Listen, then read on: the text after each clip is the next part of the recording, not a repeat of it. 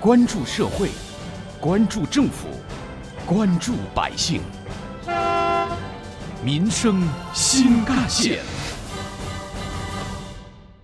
湖南大学研究生院的公示称，有部分研究生新生因出国工作等个人原因，申请放弃入学资格；另有少部分新生逾期未报到。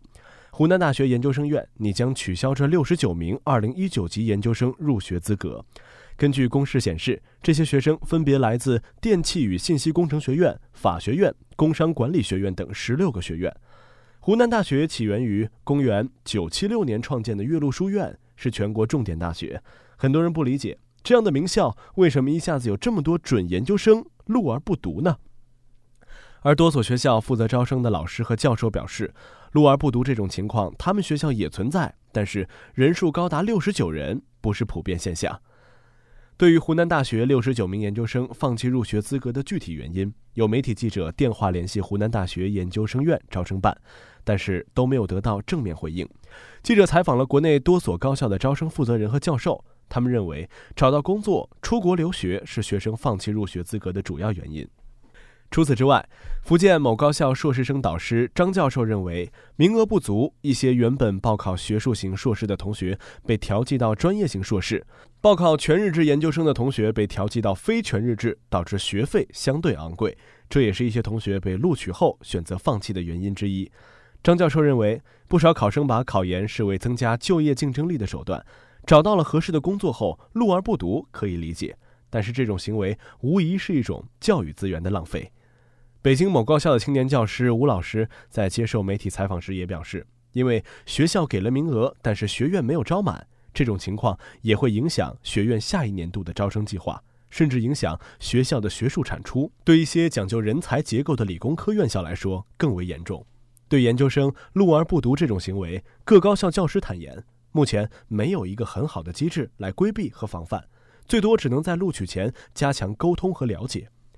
此外，北京某高校负责招生的陈老师认为，尽管选择录取后入学读书是一种个人行为，也是双向选择的一个结果，但是在一定程度上，录而不读也属于失信行为。如果失信考生来源相对集中，研究生院也会采取发函的方式与考生所在学校进行沟通。在考生质量同等的条件下，这也会成为研究生院此后是否录取该学校考生的一个判断因素。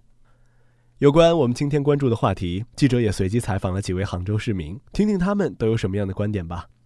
小武现在在杭州的一家证券公司工作。回忆起自己的学生时代，他觉得还是应该先想好究竟为什么要去读研。我觉得这些本科毕业生比较多的，应该是找到了理想的工作，因为一部分读研的学生，他读研后依然会面临着再就业的问题。就像我一样，本科毕业后我保研去了上海，两年研究生毕业后还是要面对求职问题。其实想想，或许本科毕业就工作也挺好的。杭州市民小芳回忆起自己过去的学生时代，她表示，本科临近毕业的时候，身边不少同学都给自己多准备了一条路。现在出国留学的学生会比较多嘛，所以他们在考研的时候呢，也会申请出国这样子的。就是如果申请成功了，他可能也不会选择在国内读研究生，所以这也是两种打算嘛。然后我以前有同学也是这样子的。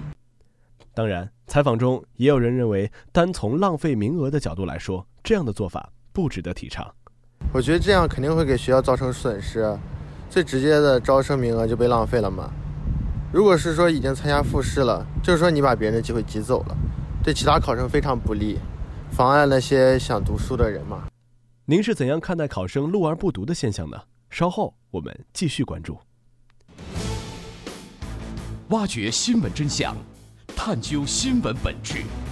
民生。新干线。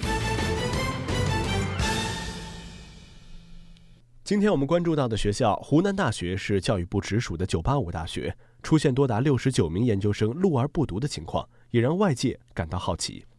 或许站在高校角度对学生的批评可以理解，这些弃读的学生已经拿到了录取通知书，每个学生都占用了一个招生名额，放弃入学后，这些名额已经不可能补录，最终的结果只能是学位空缺。这样一来，一方面导致一些导师带不满人，另外一方面还会影响到学院的招生计划。总之，学生爽约的代价是高等教育资源被浪费了。这种失信的现象其实不只局限于研究生招生领域，本科和博士阶段都存在。为了避免招生名额浪费和不公，像河南还曾经出台过高考相关规定：录取后不入学实际就读等造成招生计划浪费的，下一年报名参加高考将限制其填报志愿的学校数量，同时失信事实将记入其个人诚信档案。当然，河南对录而不读的学生惩罚措施引发了不小的争议。此次声讨六十九名学生的声音之外，同样有不少网友表示理解，因为对于考生来说，哪怕拿到了录取通知书，也只是和高校达成了初步的契约。如果有其他更好的选择，比如拿到了出国的机会，或者考上了公务员等，他当然有自主选择的权利。毕竟话说回来，多数学生考研未必是奔着学术研究的目标去的，而是将它当做就业的敲门砖。有关我们今天关注的话题，网友的讨论也很激烈。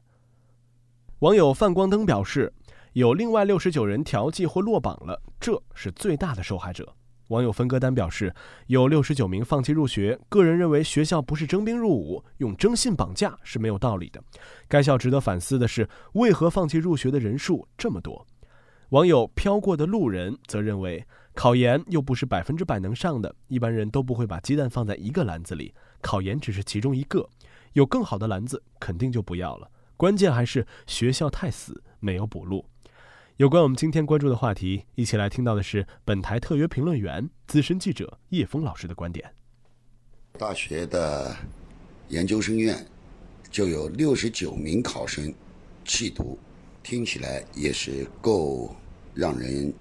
惊讶的了。有人为之惋惜，有人为之动怒。更有人对弃读的考生冷嘲热讽、酸言酸语。然而，就像大学录取新生一样，对于那些个考生来说，能不能考上是我的事儿，你录不录取是你的事儿，我去不去读也是我的事儿。其实，现在谁都知道，读研最终也是为了有更好的就业的机会。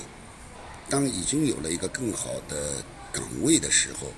研究生的学习其实也可以在职。再说，学习是永无止境的事情，或者说是一辈子的事情，并不是有了研究生的学历就一定是成为了人才。这一点，现在的年轻人想的恐怕比我们要深刻的多。我很赞成这样的观点，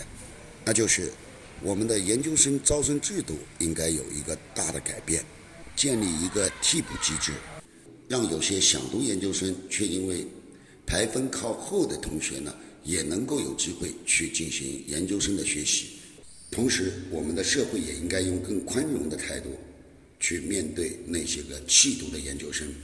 只要他们在不同的岗位上能为我们的国家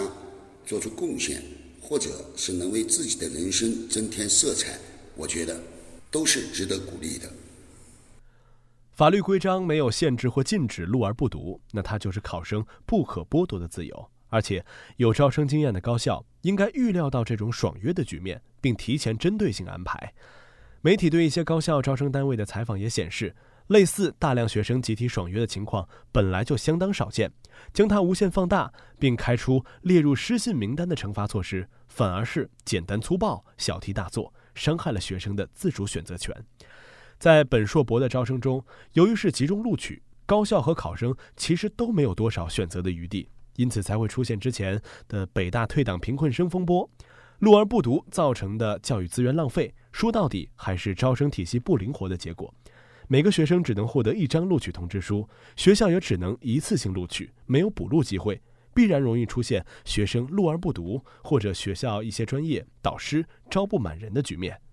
在这种前提之下，正确的做法或许可以参考别的国家那样，减少集中录取、集中调配的计划色彩。让录取的方式更灵活、更有机动性，让学生有后悔权，让高校有补救的手段，用失信名单倒逼履约，甚至从道德层面对失信学生施压，看上去能够避免招生名额的浪费，但对学生的前途和发展同样会造成另外一种时间浪费。而且，这种减损学生自由的方法和教育改革的方向可谓南辕北辙。